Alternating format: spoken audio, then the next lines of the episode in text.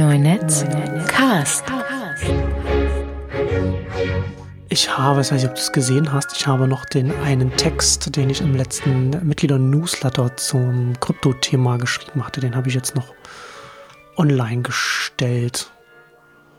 Äh, beziehungsweise, beziehungsweise online war er ja sowieso, aber öffentlich habe ich ihn gemacht. Genau, aber so quasi etwa so ein bisschen ein Mashup aus zwei, äh, aus zwei Mitgliedertexten, ne, wenn ich es richtig. Nee, das war der von letzter Woche, genau. Und ich habe aber jetzt den, den aktuellen, wo ich was zum Diskurs geschrieben ah, okay, habe. Den auch noch. Äh, ah, zu, zu, zu Diskussionen rund um Krypto habe ich den noch online gestellt. Also wer, wer das lesen möchte, ich habe einen Text oder beziehungsweise ein paar Einordnungen zu NFTs auf, auf neunetz.com ge gestellt äh, letzte Woche und jetzt äh, heute noch was zum ganzen Krypto-Diskurs. Das C-Wort habe ich das oft wieder genannt, weil ich nicht will, dass ja. jemand das Keyword sieht und reinspringt. Also ich bin da ja, ich kritisiere in dem Text vor allem die, die gegen Blockchain und, und Krypto anargumentieren, aber die Fans, sage ich jetzt mal, die die will ich auch nirgendwo haben. Verstehe. Nee, ich, ähm, wir sind jetzt schon mittendrin in der Diskussion, wenn ich darf, äh, lege ich gleich mal los. Ich habe mich ja so ein bisschen ertappt gefühlt, weil ich eigentlich einer von denjenigen bin, die ähm,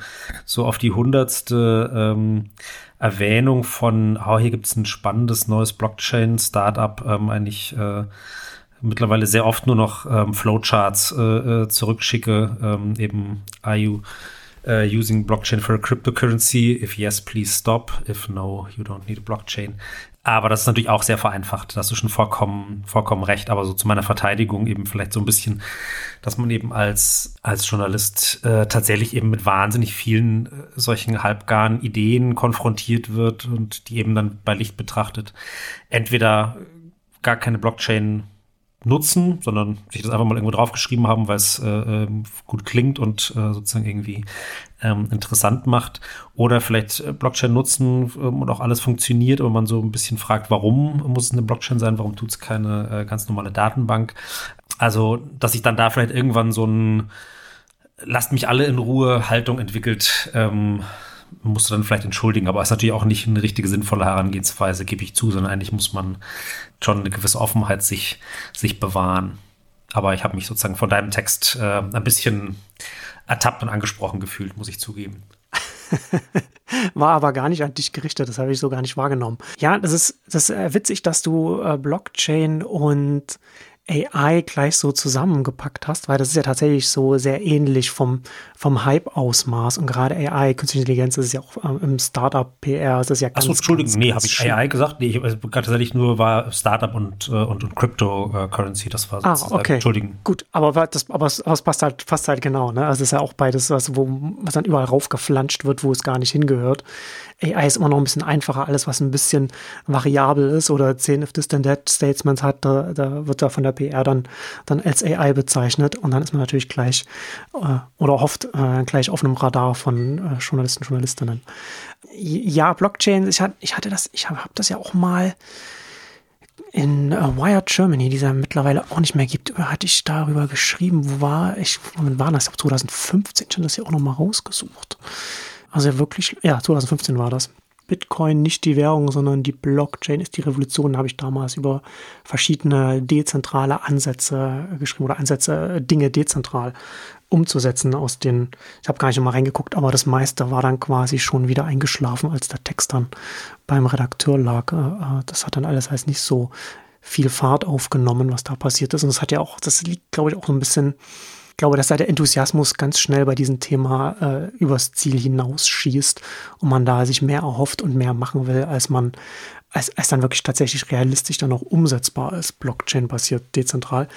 Ähm, zumal auch gerade, äh, man hat es ja in den letzten Jahren immer wieder gesehen, ja, also so Social Networks und alles Mögliche auf Blockchain-Basis umgesetzt werden sollen. Das kann auch Sinn ergeben, aber ähm, ganz oft muss es gar nicht so extrem dezentral sein, sage ich mal. Ne? Also musst gar nicht so viel irgendwie in eine dezentrale Datenbank, also als Blockchain legen. Also wenn man zum Beispiel jetzt so Mastodon anguckt, man kann einen, man braucht nicht eine dezentrale Datenbank, um ein dezentrales Social Network oder eine dezentrale Alternative zu, zu Twitter zu betreiben. Also da hast du dann ja auch ganz klassisch äh, Leute, die Server betreiben, wo dann eine zentrale Community ist und die Community sind untereinander, können die sich dann einfach miteinander verbinden und da kann es übergeordnete Services geben, die dann dann äh, auch verschieden das aggregieren und darstellen und so etwas. da musst du nicht auf eine dezentrale Datenbank setzen, auch wenn du das natürlich machen kannst. Ne? Aber das macht es natürlich dann immer noch schwerer, so etwas zu etablieren. Und ich habe das auch in dem, in dem Text, den ich heute noch äh, öffentlich noch gemacht habe, auch geschrieben. Das Problem oder die Herausforderung bei dezentralen Ansätzen ist ja immer, dass sie auch sehr viel Zeit brauchen, weil sie auch ein inhärentes Koordinationsproblem haben beim Aufbau. Ne? Also wo du erstmal auf der Anbieterseite ganz viele überhaupt erstmal zusammenkommen müssen, und gerade wenn so dezentral arbeiten, so Richtung Konsortium oder, oder, oder eine dezentrale Gruppe, äh, das, das aufbaut und dann auch verschiedene, damit es dann auch dezentral ist, müssen ja dann, müssen ja dann auch Leute dann dazukommen oder Entitäten oder Unternehmen oder Organisationen, wie man es nennen will, die dann unabhängig von denen, die es vielleicht initiiert haben oder so etwas dann darauf aufbauen, damit es überhaupt dezentral ist. Und das ist natürlich dann immer etwas, was sehr viel mehr Zeit braucht und länger dauert, bis sie sich überhaupt irgendwie etablieren. Ne? Das heißt, du hast immer ein Koordinationsproblem im Vergleich zu einem Startup von, weiß ich nicht, zehn Leuten, baut jetzt hier ein Clubhaus oder ein Instagram oder sowas und die sitzen dann zusammen im Büro oder haben zusammen einen internen Slack, über den sie sich koordinieren oder sowas. Das ist dann sehr viel einfacher, um sowas dann schnell hochzuziehen. Aber wenn sowas Dezentrales dann erstmal steht, dann ist es sehr widerstandsfähig, wenn es sich etabliert. Das sieht man ja zum Beispiel am E-Mail-Protokoll, an den E-Mail-Protokollen.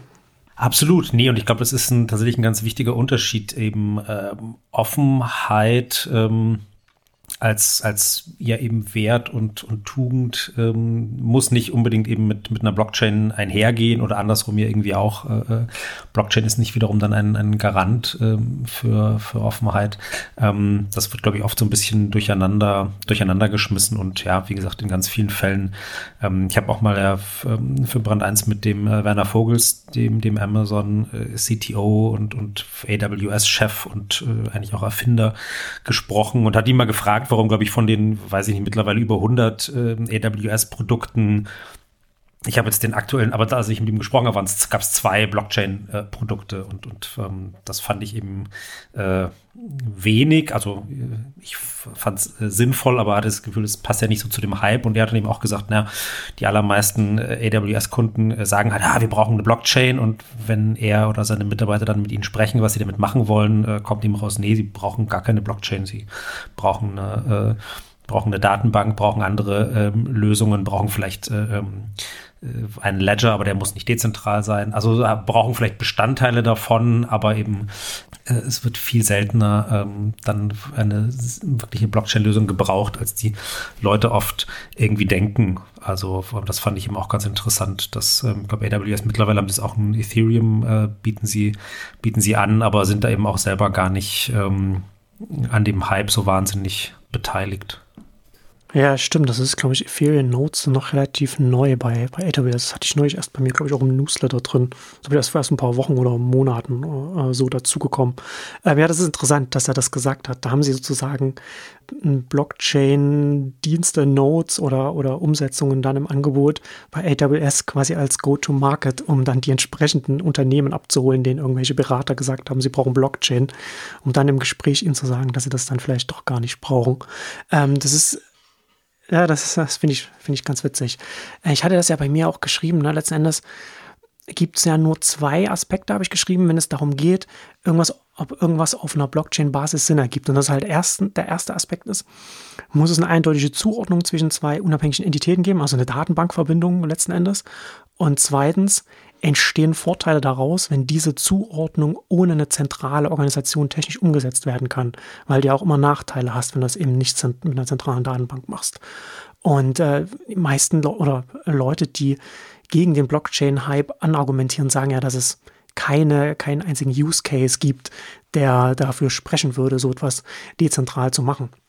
Und das finde ich ganz witzig und auch ein bisschen traurig, weil die Leute, die das sagen, auch gleichzeitig oft Leute sind, die zu Recht darauf hinweisen, dass, wenn über Technologie geredet wird, zu nerdig, zu technologisch drauf geschaut wird. Und dann machen sie in diesem Fall hier genau das gleiche Problem, äh, den gleichen Fehler, denn die große, die, die, das Besondere jetzt hier ist dann nicht, dass diese Datenbank ja dann dezentral ist und dass man irgendwas überspricht, auch so, so Trustless und so etwas. Ne? Das ist halt auch immer, wo man sich dann ganz schnell drauf aufhängt. Der Punkt ist die organisatorische Ebene, dass du eine Datenbank hast oder, oder ein verbindendes Element, ein zuordnendes Element in dem Moment, das nicht von einem einzelnen Unternehmen oder einer Organisation, die einem Unternehmen, Unternehmen repräsentiert oder das anbietet, von der äh, äh, bestimmt wird und die sagt, was geht und was nicht geht. Ja, also wenn du jetzt, ich hatte dann hier dann äh, zum Beispiel auch, weil es ja jetzt auch die ersten Musik, äh, der Musikbereich dann da also Bands gibt, wir reden, wir kommen jetzt gleich zu NFTs, das haben wir relativ allgemein über Blockchains sprechen wir jetzt noch.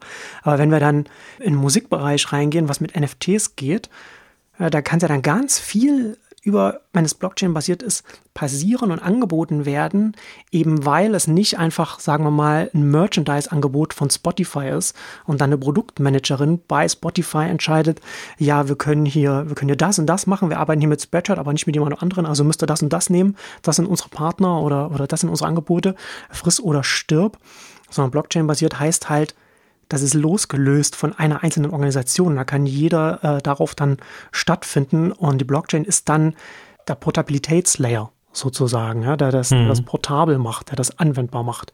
Und das ist, das ist, der, das ist letzten Endes der große Unterschied. Und deswegen habe ich bei mir auch darüber geschrieben, dass es letzten Endes das auch bedeutet, dass der Unterschied zwischen der, zwischen der Möglichkeit der Ökosysteme, die dann stattfinden können, rein potenziell. Ja, also genau, lass uns, ähm, wir haben, wir haben es tatsächlich sehr allgemein mit, mit Blockchain und, und äh, für und wider und Hype und gegen Hype oder vielmehr Hype und, und kategorische Ablehnung angefangen. Lass uns tatsächlich mal über, über NFTs äh, sprechen, Non-Fungible Tokens, äh, so schönes, schönes Wort. Geht schön über die Zunge. Genau, ähm, die ja auf, auf ähm, einer Blockchain ähm, aufsetzen, in der Regel eben Ethereum. Ich weiß gar nicht, ob es äh, ähm, gibt wahrscheinlich auch noch andere Varianten. Ähm, ich fand eben tatsächlich auch deinen Text äh, interessant, gehe an manchen Stellen auch mit, bei anderen müssen wir vielleicht gleich noch mal ein bisschen sprechen, weil es mir, weil es mir noch nicht so klar ist. Aber, weil jetzt eben, um jetzt mal direkt bei dem Beispiel zu bleiben, das du gebracht hast mit, mit Musik, ne, da hast du ja, glaube ich, Kings of Lean eben gesagt, die jetzt gesagt haben, wir veröffentlichen unser, unser Album äh, ganz klassisch, äh, sozusagen auf den herkömmlichen Wegen, kann man sich äh, bei Spotify streamen, kann man bei iTunes kaufen, ähm, kann man bei Apple Music ähm, hören und so weiter. Und dann äh, geben sie eben noch quasi Perks dazu, also sprich, man kann zusätzlich zu der digitalen Version ähm, auch noch ähm, entweder physische Güter, also äh, Vinyl zum Beispiel, ähm, kaufen oder ähm, VIP-Konzertkarten. Und da habe ich mich dann aber auch schon wieder gefragt, hm, also NFTs machen ja, so wenn ich es richtig verstanden habe und korrigiere mich gerne, machen ja dann Sinn, wenn ich einem digitalen Gut, das sonst ja eben beliebig kopier, vervielfältigbar ist, ohne Unterscheidung, eine einzig Artigkeit geben möchte, was ja eben gerade in der Kunst, wo wir jetzt auch den Riesenhype eben sehen, äh, natürlich ganz, ganz wichtig ist. Aber wenn jetzt eben jetzt bei dem Kings of Lean Beispiel man sagt, na gut, das eine, eben nämlich die digitale Musik, ist sowieso eben äh, beliebig äh, kopierbar, streambar, ist quasi überall.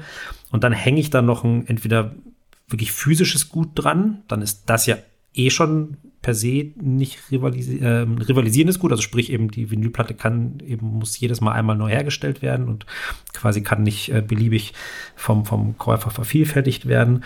Das Konzertticket, klar, ist vielleicht ein digitales Ticket, aber auch da gibt es ja Möglichkeiten, das äh, so zu gestalten, dass trotzdem nur ein Mensch auf das Konzert damit gehen kann habe ich dann sozusagen ähm, den, den Sinn von, von NFTs in dem Fall immer noch nicht äh, richtig verstanden. Also jetzt wirklich bei diesem Kings of Lean Beispiel. Vielleicht bin ich aber auch äh, äh, quasi noch eins äh, zu langsam oder habe es irgendwie noch nicht geblickt. Vielleicht kannst du es mir noch mal erklären, warum wirklich bei dieser Kopplung digitale Musik plus eben noch ähm, Goodies, Perks, wie auch immer man es nennen will, warum da NFT äh, so viel Sinn macht.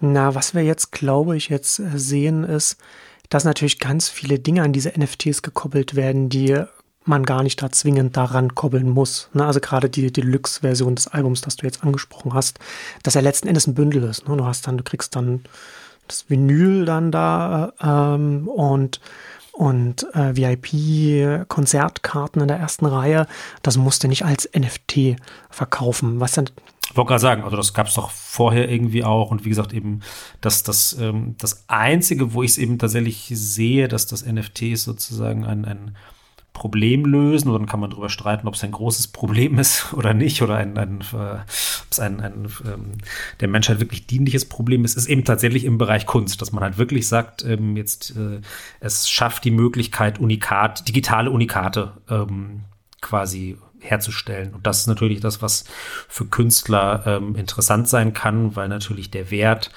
von einem Kunstwerk sich unter Umständen daran bemisst, ich bin die einzige Person, die es besitzt und dieser Statusgewinn, ähm, diese Exklusivität, das ist der eigentliche Wert. Also nicht, weil der Picasso so toll ist, sondern weil es ihn halt nur ein einziges Mal gibt und ich ähm, ihn in meiner Villa, in meinem Büro hängen habe. Ähm, deswegen zahle ich so viel Geld dafür. Also da verstehe ich diesen, diesen Kniff, der da jetzt quasi reinkommt, ähm, digitale Unikate, aber eben bei, bei eben dann doch letztlich wieder nur digitalen Massenprodukten, eben meinetwegen limitiert oder begrenzt oder eben, wie gesagt, es soll nur eine Person ähm, pro Ticket zum Konzert gehen können.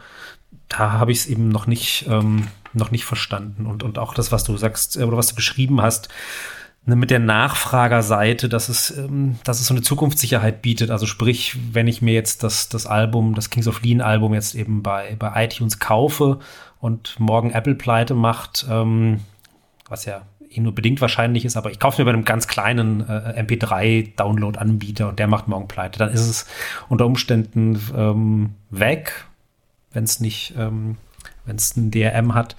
Da würde ich halt auch sagen, das hat bisher niemanden interessiert, niemanden von irgendwas abgehalten. Ähm, also, dass das jetzt, ähm, dass die Leute jetzt plötzlich sagen, oh, meine digitale Plattensammlung, die ja eh immer mehr in Richtung Streaming wandelt, die ist jetzt, wird jetzt durch, durch Switch auf NFT irgendwie ähm, zukunftssicherer.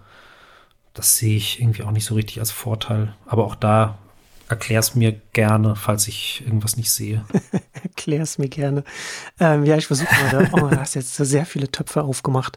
Ähm, ich glaube, wenn wir nochmal einen Schritt zurück machen, NFTs, Non-Fungible Tokens, Wikipedia bezeichnet es als einzigartige kryptografische Token. Also im Gegensatz zum, zum Bitcoin, wo das eine Bitcoin mit dem anderen austauschbar ist, kauft man halt ein konkretes, nicht, also ein konkretes äh, Token kryptografisch, das nicht austauschbar ist. Also das heißt, wenn ich jetzt das NFT, das ich kaufe, das habe dann ich, das kann niemand anders haben. Das ist nicht so, äh, so austauschbar. Und daraus entsteht dann diese Sammelkartenhaftigkeit, sage ich mal, die man dann damit aufsetzen kann. Und daraus, darauf aufbauen kann man dann diese ganzen Deluxe-Versionen von Alben zum Beispiel machen. Und ich finde, dass es ganz wichtig ist, das hatte ich ja bei mir auch geschrieben, dass man den, den reinen Konsum, den, den, den Nutzwert quasi von dem lostrennt, was hier passiert. Ja, es ist, äh, nach wie vor sinnvoll, dass man, dass man als, als Musikerin, als Band dann, dann seine Musik ja trotzdem auf Spotify und Apple Music und so weiter hat, wo es alle hören können, wo es auch vielleicht neue Fans man darüber finden kann und die Casual-Fans dann die Musik hören können und dann die Superfans, denen kann man jetzt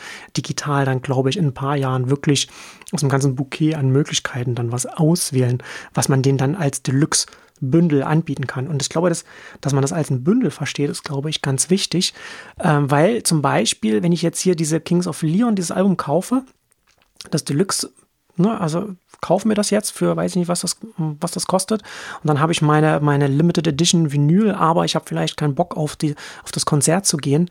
Und dann kann ich das auch weiter veräußern als NFT. Das ist, das ist halt auch noch so ein, was damit dranhängt. Ne? Und das Interessante ist ja letzten Endes, dass NFTs, weil es digital ist, bedeutet, dass man da ganz viel reinprogrammieren kann, ganz viele Funktionen reinprogrammieren kann. Ne? Also was zum Beispiel jetzt was ich auch interessant finde, was, was ganz populär ist, dass äh, die Creators, die, die, die Künstlerinnen dann in die NFTs reinprogrammieren lassen, dass sie an den Zweitverkäufen mit verdienen. Ne? Also wenn ich jetzt, ich kaufe jetzt mir so ein, so ein super rares VIP-Konzertkarte in der Deluxe NFT-Album-Version, äh, die da, die da mitkommt für 50 Euro und dann, dann stellt sich auf einmal, wenn dann die Konzerte dann in, in, einem, in einem Jahr oder so nach der Pandemie wieder stattfinden, dass so Konzerte total populär sind und die Band ist noch bekannter geworden.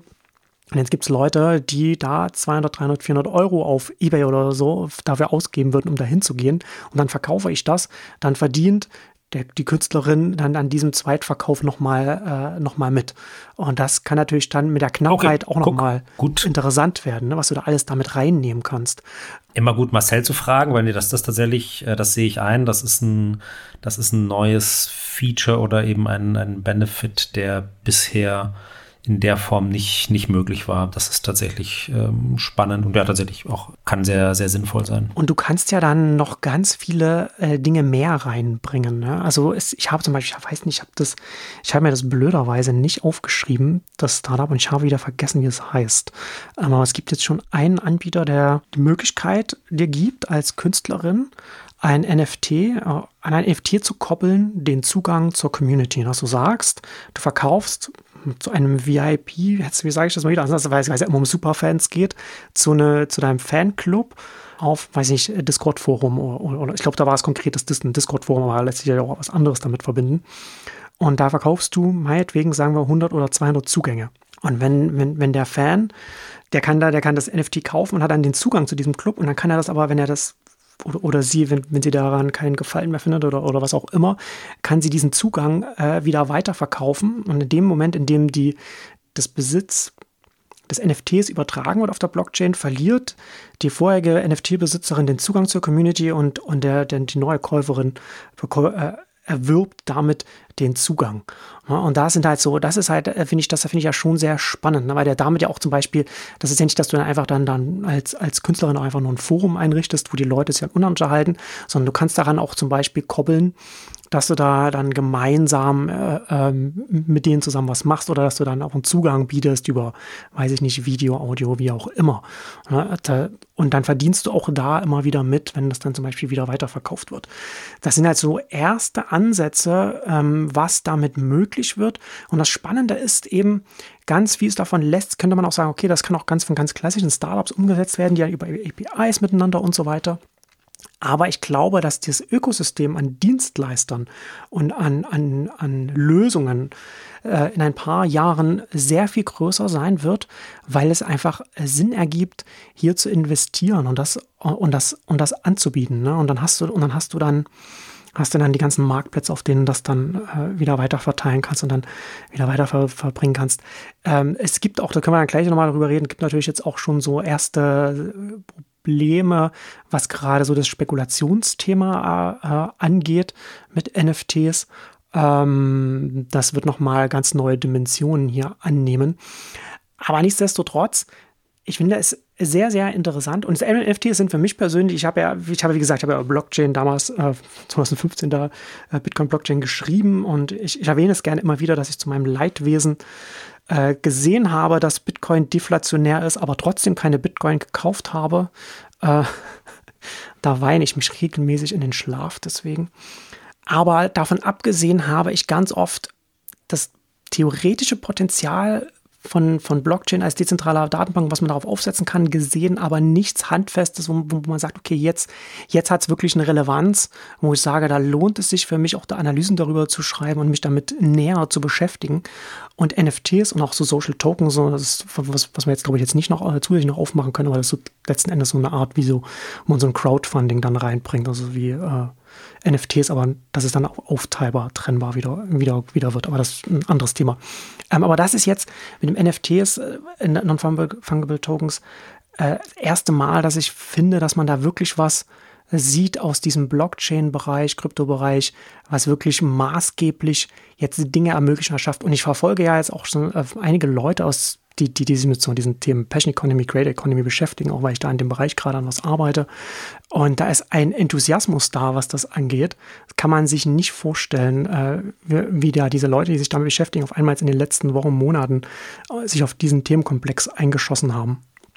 Ja, ist natürlich, ähm, also mich erinnert es in vielen Fällen natürlich auch an den, an den ähm, Bitcoin-Enthusiasmus, der eben auch dann oft quasi ein behaupteter Blockchain-Enthusiasmus ist, eben so, ach hurra, das ist die Zukunft, äh, dezentral und, und ähm, so wunderbar. Ähm, bei ganz vielen dann ja aber doch eigentlich nur mit, ähm, ey, ich hoffe, dass, ähm, dass mein Geld mehr wird und, und ich muss möglichst äh, viele andere Leute ähm, da reinquatschen. Also ähm, weiß ich nicht, wie es ja, ja. dir geht, aber ich habe ähm, eben äh, in dem und dann eben diese, diese Unterscheidung eben so äh, Bitcoin, Blockchain, die ist natürlich da, aber ganz oft äh, sind es natürlich die, äh, dieselben Leute, die für Blockchain trommeln, aber in Wirklichkeit einfach nur hoffen, dass der Bitcoin-Preis ähm, raufgeht.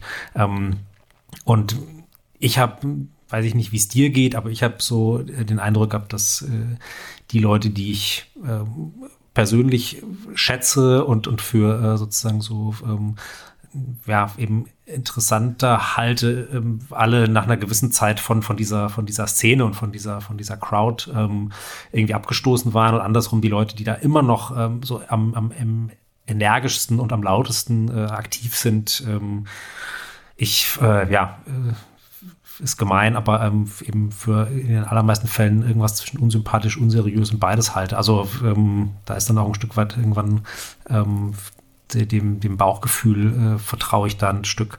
Und das heißt eben, wie gesagt, nicht, dass es, äh, dass ich äh, sage, das hat alles überhaupt keine Berechtigung. Ähm, das letzte Mal, als ich geguckt habe, habe ich immer noch kein ähm, eben Blockchain-Projekt ähm, gesehen, das ähm, A funktioniert, B tatsächlich nur mit einer Blockchain äh, funktioniert und C eben über so einen, wir haben das mal testweise gebaut und es ist ein kleiner Pilot äh, irgendwie hinausgeht, sondern dass irgendwas was vorher da war, ersetzt und unnötig gemacht hat, weil es besser ist. So, das sind, glaube ich, so die drei Kriterien, die ich da immer anlege. Ähm, wie gesagt, es geht nicht darum, dass man sagen kann, das funktioniert nicht. Natürlich gibt es Fälle, in denen es funktioniert und es gibt auch, aber wie gesagt, äh, sozusagen, das, ähm, es ist besser als das, was wir vorher hatten und wir haben das alte zugunsten dieser Blockchain-Lösung äh, konnten wir quasi abschaffen. Ähm, wenn da jemand was hat, bitte immer gerne. Ich warte drauf, aber es kommt äh, bisher ähm, konnte mir niemand ähm, da wirklich was zeigen, sondern es sind immer Versprechungen, Hoffnungen äh, demnächst und wird bald und wir sind da einer heißen Sache auf der Spur. Und ähm, ein bisschen fühle ich mich manchmal jetzt eben bei diesem NFT-Hype äh, daran erinnert. Ich sehe aber auch, dass es ähm, eben durchaus ähm, Eigenschaften gibt, die, die spannend sind. Du hast es eben gerade schon eben gesagt, so dieses, ähm, eben zum Beispiel dieses äh, weiterhin mitverdienen und so weiter und eben auch, äh, klar, eben das, das ganze Thema ähm, Unikate sammeln. Ähm, eben, du hast ja auch die, äh, ähm, die Fußballkarten und so weiter genannt, wo es ja auch nicht um einen äh, geht, dass die irgendeinen äh, wirklichen Wert besitzen, sondern tatsächlich eben nur einen, einen zugeschriebenen. Ähm, das ist damit tatsächlich ähm, in der digitalen Welt angekommen. Ja, bitte. Da muss ich kurz reingrätschen, Christoph, weil äh, jeder Wert nur zugeschrieben ist. Dass, äh, jeder Wert von irgendetwas hat wird von uns als, als Gesellschaft, das, als Person zugeschrieben. Das, das stimmt. Das ist, das stimmt. Das wird halt schnell, ja. das wird halt schnell äh, ausgeblendet, ne? Und das, und das fällt einem dann ganz, ganz stark auf, dass Leute dann Probleme haben, dann das, das anzuwenden auf, auf äh, Digitales. Ne? Wir hatten das, das ist ja das Interessante, dass wir hatten das, ich habe ja früher, das, die Älteren werden sich erinnern, ich habe vor zehn Jahren also mit relativ stark intensiv ähm, Ende der Nullerjahre und dann Anfang Zehner Jahre war ich in der Urheberrechtsdebatte da aktiv. Und da ist ja auch immer diese, ne, dieser, dieser Wert, der da drin, der, der, der in dem, in dem Kunstwerk drin liegt, der jetzt auch weggenommen wird, weil das dann einfach weil man nicht damit klarkommt, dass dann diese Dateien einfach ohne zusätzliche Kosten, ohne Grenzkosten einfach kopiert und weiterverteilt werden können. Und das ist jetzt hier jetzt genau, sehe ich, nur umgedreht wieder genau das Gleiche, dass ganz viele Leute auch wieder so ein Problem haben, wenn so eine Knappheit in das Digitale reingebracht wird, wie das denn sein kann, dass das dann auf einmal irgendeinen Wert hat. Und das, ist ja sozial einfach nur. Ne? Also wenn wir uns entscheiden, dass ein Preis für etwas ist, der richtige Preis ist der, den jemand bereit ist zu zahlen. Weil was anderes gibt es da nicht zu, äh, darüber zu diskutieren. Ähm, und das spielt da ja hier alles, glaube ich, auch mit rein. Das sind einfach nur solche, diese impliziten Annahmen, die man nicht hinterfragt, die fallen dann auf einmal im Digitalen dann stärker auf, was man so im Analogen dann sonst so eben dann irgendwie so nicht hinterfragt. Ähm, nee, aber vielleicht ist sozusagen das, ähm, also mit dem Wert gebe ich dir vollkommen recht, vielleicht ist äh, sozusagen auch Nutzen äh, noch ein anderer Begriff. Ne? Also, dass man eben sagt, so, mhm. eigentlich war doch ganz lange ähm, der Gedanke, dass man sagt, ah, okay, ähm, eben das, die Digitalisierung äh, und auch das Netz äh, hat erstmal sozusagen den großen Vorteil, dass viele Dinge ähm, einfacher, besser verfügbar sind. Ne? Ich muss sozusagen nicht irgendwo hinlatschen und mir eine gedruckte Zeitung kaufen oder die kann auch nicht ausverkauft sein, sondern eben äh, ähm, Informationen, Nachrichten sind äh, sozusagen frei und gut verfügbar und, und ähm, das würde ich mir erstmal als einen Nutzen äh, beschreiben. Ne? Wert ist dann auch nochmal eine andere Frage, was bin ich bereit dafür zu zahlen, aber das erstmal kann man sich, glaube ich, darauf einigen, dass es für die Gesellschaft nützlich ist, wenn von manchen Dingen einfach viel bis unbegrenzt ähm, da ist ähm, und sozusagen dann diese quasi, wo der Nutzen in einer, in einer wieder erneuten Verknappung von digitalen Dingen liegt, da kann man ja, glaube ich, drüber streiten. Also, dass das natürlich für Künstler nützlich sein kann und vielleicht auch sogar wichtig ist, weil ja ganz viele eben auch tatsächlich Erlösmodelle ja durch diese eben digital alles ist äh, verfügbar, kopierbar, ähm, sozusagen, dass ja da ganz viele Geschäftsmodelle unter Druck geraten sind. Das auf jeden Fall. Aber eben, also wie gesagt, vielleicht ist da ähm, sozusagen der, der Nutzen, also quasi wer, wer hat jetzt was davon, dass es eben von den Videoaufnahmen eines besonders guten, eines besonders guten NBA-Spielzugs ähm, eine, eine Unikat gibt, quasi. Ne? Also was, was ist sozusagen der, der gesellschaftliche Nutzen davon? Das ist vielleicht ähm, dann die andere Frage. Dass es einen Wert für einen Sammler hat und auch natürlich einen Wert für die NBA, unbe, unbestritten. Ja, absolut. Ähm, ja, das ist, glaube ich, schon das, das, das Entscheidende, ne? dass so Kunstwerke digital, da ist die Distribution kostenfrei möglich. Ähm, die ist dann, das ist nicht knapp, reproduzierbar, unendlich perfekt reproduzierbar. Aber knapp ist ja nach wie vor die Erzeugung, die Erschaffung des Kunstwerkes. Und da, damit geht das alles einher, was dann hier noch so mit dranhängt. Und das das ganze, ganze soziale Thema, so Status, das damit damit dranhängt, wenn du Kunst sammelst und zum Beispiel und so weiter. Ähm, bevor wir jetzt die äh, Episode hier schon wieder äh, beenden, ähm, unsere erste Krypto-Podcast-Ausgabe, ähm, würde ich gerne noch was auf was, auf was hinweisen, weil ich ich finde das ganz interessant. Du hast ja beim, beim Kunstmarkt hast du ja äh, auch immer diesen, diesen Spekulationsaspekt mit drin. Ne? Und ähm, ich glaube, dass das hier mit NFT und Krypto und so weiter nochmal eine ganz andere Dimension annehmen wird aus verschiedenen Gründen. Aber richtig krass. Das, den Text stecke ich dann auch in, in die Shownotes, das muss man dann nochmal lesen. Also was er jetzt, was er für Schlagzeilen gesorgt hat, war ja vor, noch vor ein paar Tagen war das ja jetzt, Bibel der ähm, Digitalkünstler, der, der äh, schon äh, erfolgreich, jetzt auch schon für, für zwei, zwei Millionen da schon mal was verkauft hat, hat er jetzt mit Christie's zusammen eine Auktion gemacht und da für seine äh, tägliche Kunst äh, eine Collage gemacht, ersten 5000 Tage und das verkauft und hat dann 69 Millionen US-Dollar für das NFT bekommen. Und jetzt ist ganz interessant, was ich jetzt hier gelesen habe. Äh, Amy Castor hat das ein bisschen, bisschen nachrecherchiert. Dann ist, ist ein bisschen eigenartig, was da, was dann da, da passiert ist. Denn zum Beispiel Justin Sun, der äh, Gründer ähm, äh, von auch von Blockchain Thron Block, Blockchain und der äh, BitTorrent das Unternehmen letztes oder vorletztes Jahr gekauft hat und äh, also auch sehr viel Geld hat, zu viel Geld, denn der wollte das eigentlich für 70 Millionen, also für eine Million mehr kaufen. Und da war noch 30 Sekunden Zeit, äh, aber Christis hat das nicht mehr angenommen, äh, was dazu geführt hat, dass die Frau mal ein bisschen äh, die ganze Auktion angeschaut hat. Und der Käufer äh, ist jemand, der einen Kryptofonds betreibt, in dem er ganz viele äh, digitale Werke sammelt und der unter anderem auch schon das Bibel also Kunstwerk, das davor für 2,2 Millionen im Dezember schon gekauft hat und das quasi als ein das, das Ding, diesen ganzen großen Wert in ein Bündel steckt und das dann wiederum selbst wiederum Tokens rausgibt, die man kaufen kann, sodass man sozusagen in dieses Bündel investieren kann und dann hoffen kann, dass da der Wert steigt und das dann wieder und dann das irgendwann wieder zu verkaufen.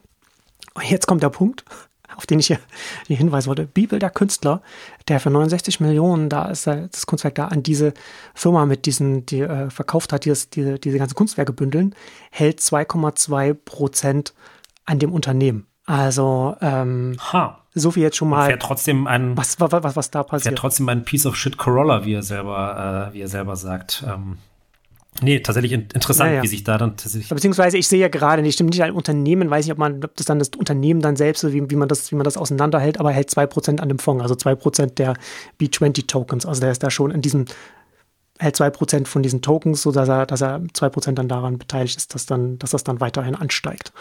Ähm, so oder so, also das ist schon, das hat, das hat schon ein Geschmäckle spannend auf alle Fälle, wie sich da tatsächlich die Rollen dann äh, natürlich vermischen und, und ähm, ganz interessant. Eben nochmal vielleicht zur, zur Einordnung. Also ich bin jetzt auch nicht äh, sozusagen der äh, im Kunstmarkt irgendwie voll drin, aber das ist, ähm, damit ist ja quasi auf Platz drei ähm, eben der der äh, teuersten äh, lebenden Künstler, hat quasi Gerhard Richter äh, verdrängt und ist jetzt äh, nur noch hinter Jeff Koons und David Hockney. Also das ist schon ähm, immens für eben jemanden, der bisher im Kunstbetrieb, also in dem klassischen ja wirklich keinerlei Rolle gespielt hat. Ähm, klar, bei Instagram und in solchen äh, Netzwerken hatte, hatte Bibel schon einen, einen gewissen Fame und man muss ja auch sagen, ähm, äh, äh, ja auch tatsächlich eine einen, einen krassen, ähm, einen krassen Output, eine krasse Arbeitsethik, ähm, eben mit den äh, The First 5000 Days.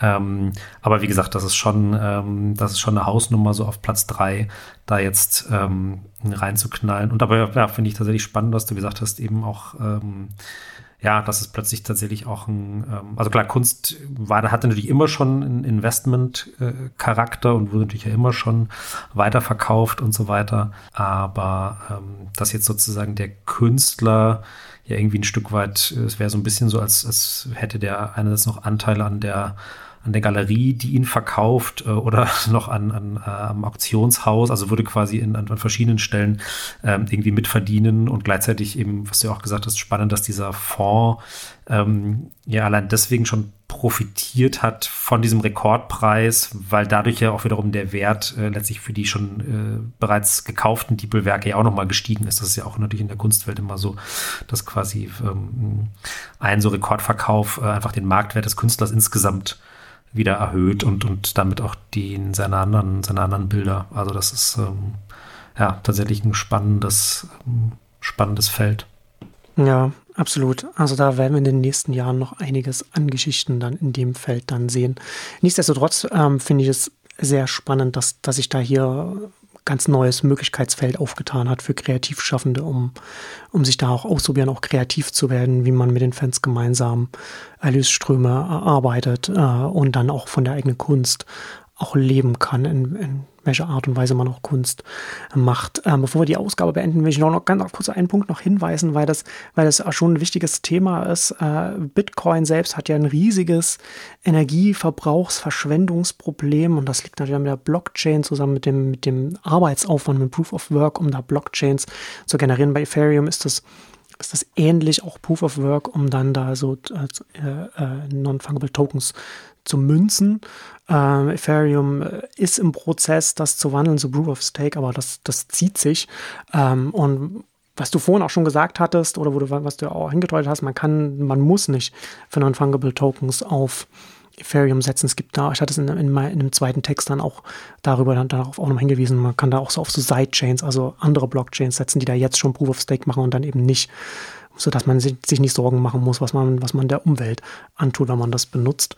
Und da kann man das, kann man darauf seinen Non-Fungible Token machen. Da wird von den, von einigen Marktplätzen, die damit, damit arbeiten, äh, unterstützt. Und das Gute daran ist, dass wenn irgendwann Ethereum, das natürlich sehr viel größer ist und damit auch ein sehr viel größeres Potenzial hat, da ein sehr reiches Ökosystem an Dienstleistern dann auch anzuziehen, darauf kann man dann auch irgendwann wechseln, wenn Ethereum dann endlich äh, Gottes shit together und, und dann endlich dann der, der, der Wandel stattgefunden hat, der, der Blockchain, dann kann man von solchen Sidechains über sogenannte Bridges dann auch zu Ethereum dann rüber wechseln. Also da verbaut man sich nichts. Das finde ich auch nochmal ganz, ganz wichtig. Wollte ich nur darauf hingewiesen haben, äh, äh müssen wir jetzt auch so, so technisch können wir da jetzt nicht so tiefer weiter einsteigen.